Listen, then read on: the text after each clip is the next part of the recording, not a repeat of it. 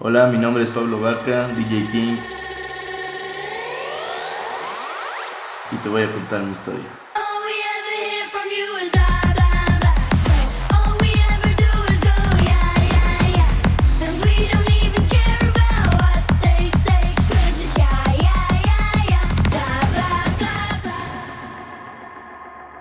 Un día caminando hacia la casa de mi amigo para hacer trabajo grupal, escuchamos música a alto volumen, vimos que había gente afuera, entonces me acerqué hacia la apertura que hay entre las dos puertas y vi que había espuma, gente saltando y un DJ en una tarima controlando toda la gente que estaba ahí, sus emociones, haciéndolas saltar, haciéndolas divertirse. Entonces yo dije, de esto quiero vivir el resto de mi vida y quiero dedicarme a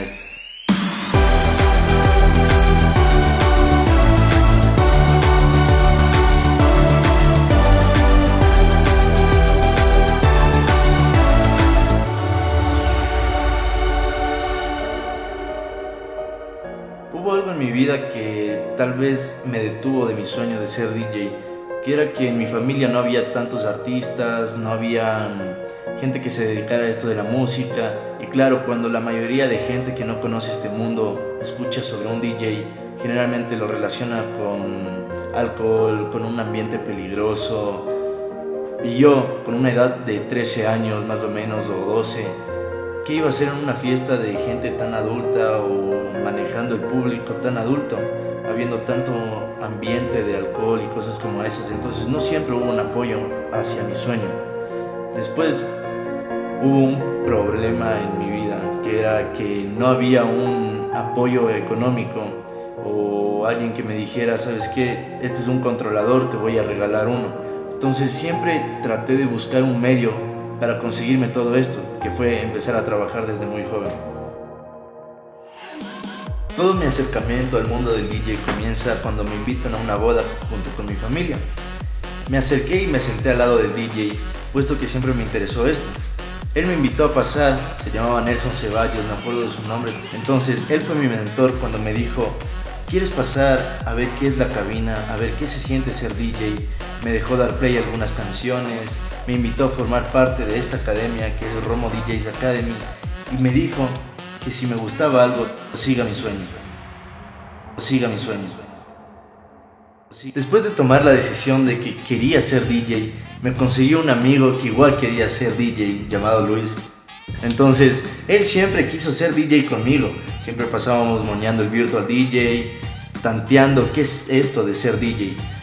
Comenzamos con nuestra primera fiesta, a la que nos invitó un amigo y todos pensábamos que no iba a ir mucha gente, entonces dijimos, esta es nuestra oportunidad para saber cómo es manejar al público. Nunca nos imaginamos que iban a ir 200 personas y nosotros nos tocaba abrir la fiesta, es decir, que nos tocaba poner a bailar a todos. Primeras cuatro canciones salió bien, las demás salieron pésimas, puesto que no teníamos conocimiento de qué era esto.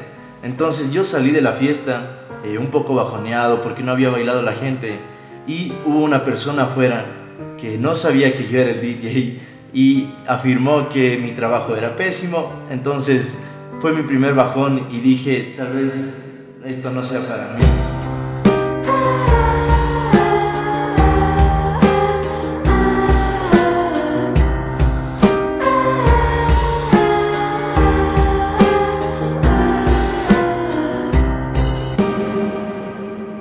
Cuando tenía 14 años conocí lo que era el Block Party.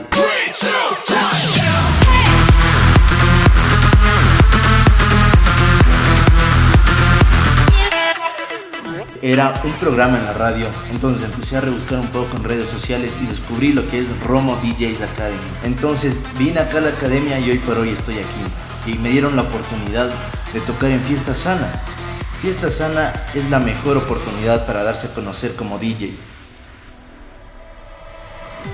Y también me dieron la oportunidad de mezclar en la televisión. RTU, un canal súper grande en el que me escuchaban un montón de personas y también me divertí muchísimo. Aprendí a trabajar bajo, presión, aprendí que era el mundo del artista en sí, eh, a conocer gente, a relacionarse con ellas. Y también en la radio, donde es un ambiente súper chévere, súper cálido, donde te tratan súper bien, pero te enseñan a manejar un público sin tener que tú verlos. Entonces, son oportunidades que me ha brindado Romo DJs Academy y agradezco un montón. Después de ver todo el camino que había recorrido, Romo DJs Academy me llamó para formar parte de la academia.